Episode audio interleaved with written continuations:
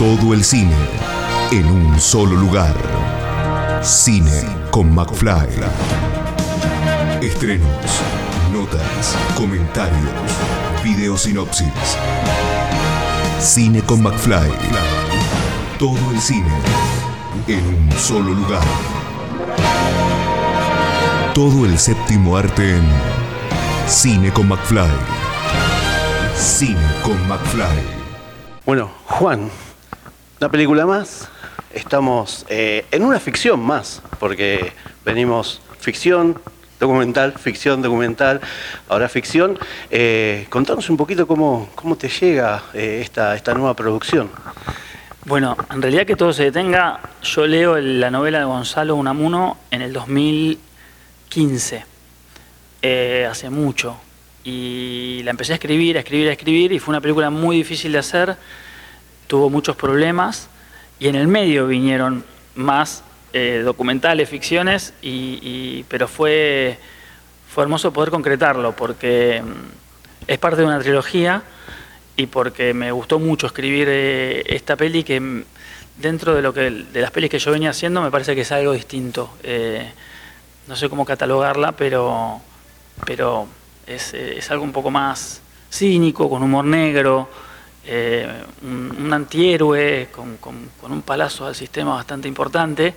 Eh, y bueno, eh, contento, contento de haber llegado. Eh, casi le cambio el título, ¿viste? Que todo se detenga. Me detenía la filmación. Pero bueno, acá, está, acá estamos por suerte, muy bien. Toda una metáfora de vida casi, todo la película misma. Eh, ¿cómo, ¿Cómo fue el eh, encontrarte con quien había escrito esta, esta novela que vos este, tanto te gustó y la propuesta también? ¿Cómo fue las charlas para, para lograr lo que ahora vamos a ver en pantalla? Fue muy loco. Yo leí el libro y esa, esa misma noche voy a, voy a comer unas pastas y a tomar un vinito con Juan Palomino. Y le digo, mirá, esta es mi próxima película. Le tiro el, libro y me dice, uy. Y lo llamó a Gonzalo, dice, "Es mi amigo. A los dos días estábamos en la casa de Gonzalo eh, firmando el contrato. Fue muy loco. Y pegamos mucha onda. Gonzalo fue muy eh, muy copado, la verdad que, liberó, nunca, nu- nunca me metió presión y demás. Y de hecho un día me dice, che, bueno, acá está Lila, la, la- la- la- la secuela, la segunda parte. Le digo, ¿cómo? ¿Qué? Ah, no, no te dije nunca, no es una trilogía. Le digo, ah, bueno. y ahí, bueno, cuando leí Lila fue muy fuerte. Es un barajas, viste, que transformado. Pero me gustó la idea de, de- de- de- de imaginar una curva en este personaje a lo largo de tres películas. Me parece un desafío súper interesante. Y cuando se la ofrecí a Gerardo Otero, le tuve que dar los dos guiones, porque Lila es muy fuerte. eh, y le dije, mira, tenés que leer los dos y decirme que sí a las dos. Y así fue. Le, le gustó y empezamos a laburar. Bien, no hay que spoilear porque, bueno, el que quiera puede ir y leer los dos libros. Ah, Es una trilogía, vamos a, a- tenemos que también esperar una tercera. Eh, ya están hablando, están este, eh, recién con este bautismo de, de esta primera producción. No, mira, eh, la tercera, Gonzalo lo había empezado a, escribir. Estaba medio perturbado porque, bueno, eh, la, la historia es muy fuerte y en un momento la abandonó. eh, y yo le propuse, eh, porque la verdad que pasaron años, pegamos muy buena onda. A mí Lila me gusta mucho. Y le propuse hacer el guion juntos de la tercera. Porque primero porque lo que estaba escribiendo eh, tenía que hacer coproducción con Hollywood más o menos. ya, ya la segunda hay un, digamos, un, un segundo país en el que hay que filmar.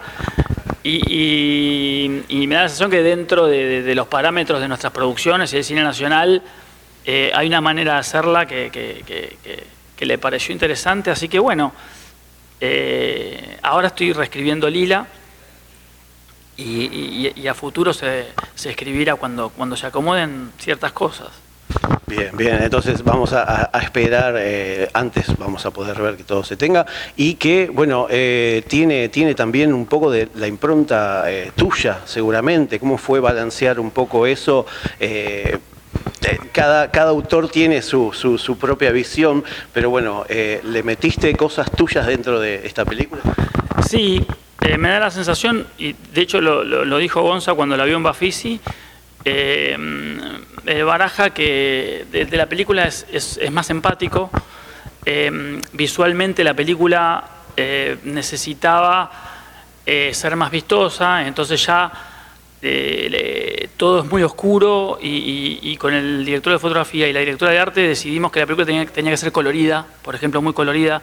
Si vos lees el libro, es tremendo, ¿viste? Eh, se le caen los mocos, ¿viste? hay cucarachas y, mi, sensación era que había que mostrar un baraja eh, distinto, total, todo estaba en su cabeza. Eh, y me da la sensación, se respetó mucho el libro, fui y vine. Y, en la película también, en la película también existe la exnovia con, con una impronta mucho más fuerte, que en el libro no está, eh, y me parece que es darle también un poco más de sentido a ese personaje que, tira un manotazo de ahogado antes de renunciar a todo, ¿no? Que es un poco... Mi idea era eh, que cada uno en de cierta manera se identifique con algo de baraja. Todos somos un poquito, no quiero decir que todos somos baraja, pero quiero decir, eh, ¿quién no se reprime todo lo que quiere decir, todo lo que quiere putear, todas las miserias que vemos a diario? Eh, y bueno, eso era todo un desafío. Eh, me da la sensación que, la película refleja muy bien el libro, pero tiene su, impronta. Y eso pasa con el cine y la literatura. Yo creo que, que cuando vos adaptás un libro, te la estás jugando, pero también hay que, estar abierto a, que es una obra distinta. Es otra cosa. Eh, te puede gustar más el libro generalmente o te puede gustar más la película, pero hay que saber disfrutar las dos cosas, si están bien realizadas las dos, ¿no? Exactamente, bueno, eh, eh, parte de lo que vamos a poder ver en la película creo que es, logro, ahora que lo, contás, de, ambos en este caso. y hablando también de, esta, de este traspaso de, las letras a lo que es a la carne y hueso, cómo fue encontrar a los protagonistas y al abanico de eh, secundarios, que son secundarios de, con renombre para la película. Bueno, eh, yo generalmente no hago casting. Eh, medio como que voy viendo películas, llamo y si está todo bien, leen guion, después, bueno, representante y producción, pero eh, los elijo medio como para, el personaje que me voy imaginando. Generalmente hay un 70% de actores que, ya eh, estuvieron en otras pelis y que hacen que, vos imagines esa magia que después termina sucediendo y después vienen nuevos. Por ejemplo, en este caso, Alan Sabac y Claudio, Tolcati, y Claudio Tolcachir, yo no había actuado, no había dirigido nunca a ellos, fue fabuloso. Yo Alan ayer lo llamé para la que voy a filmar el año que viene, que se llama Reflejado. me parece un actorazo.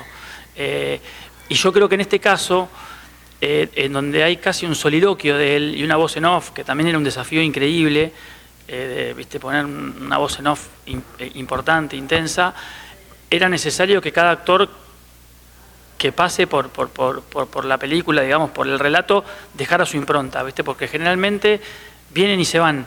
el que está de principio a fin es Baraja y vienen esos personajes que, caen de la nada, eh, se arman unas atmósferas un tanto extrañas y desaparecen.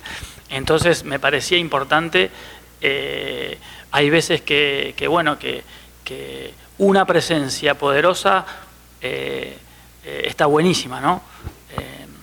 y eso me parece fabuloso. Bien, la película la vamos a poder disfrutar en, los cines. ¿cómo, ¿Cómo viene después de este, este, dije que lo acompañamos todavía porque es, una primera gran parte. Eh, ahí estabas contando un poquito de, eh, lo que viene a futuro, que, viene ficción, más documental.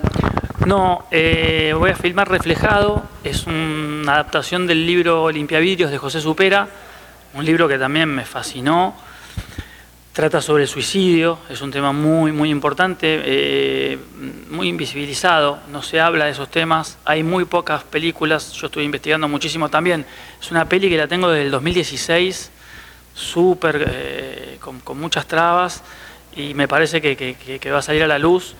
Eh, y también estoy en ese momento de elenco, en donde ya me están diciendo que sí, varios, y estoy súper contento, es un elencazo.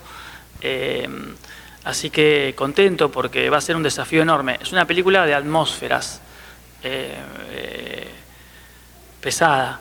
Eh, pero también eh, me parece que José Supera eh, fue muy respetuoso de, mis procesos. Ya voy por la versión 15 más o menos, imagínate que año 16. Y bueno, mi idea es filmar el año que viene reflejado y en el 2024 lila. Bien, bueno, entonces esperaremos. Quizás en el medio te, salga ahí algún documental. Esperemos que, esperemos que siempre, porque es bueno, es bueno volver al documental. Así que bueno, espera, esperaremos eh, lo próximo que, tengamos para, vos eh, de parte tuya, Juan. Así que felicitaciones. Bueno, muchísimas gracias y muchísimas gracias por, por, comunicar cine. Eh, que es muy, muy importante y cada vez más importante para nosotros que, que, con nuestro cine independiente se nos hace muy complicado publicitar, así que eh, dependemos muchísimo de ustedes, así que bienvenidos a, toda esta locura. No, gracias a ustedes, felicitaciones. Gracias.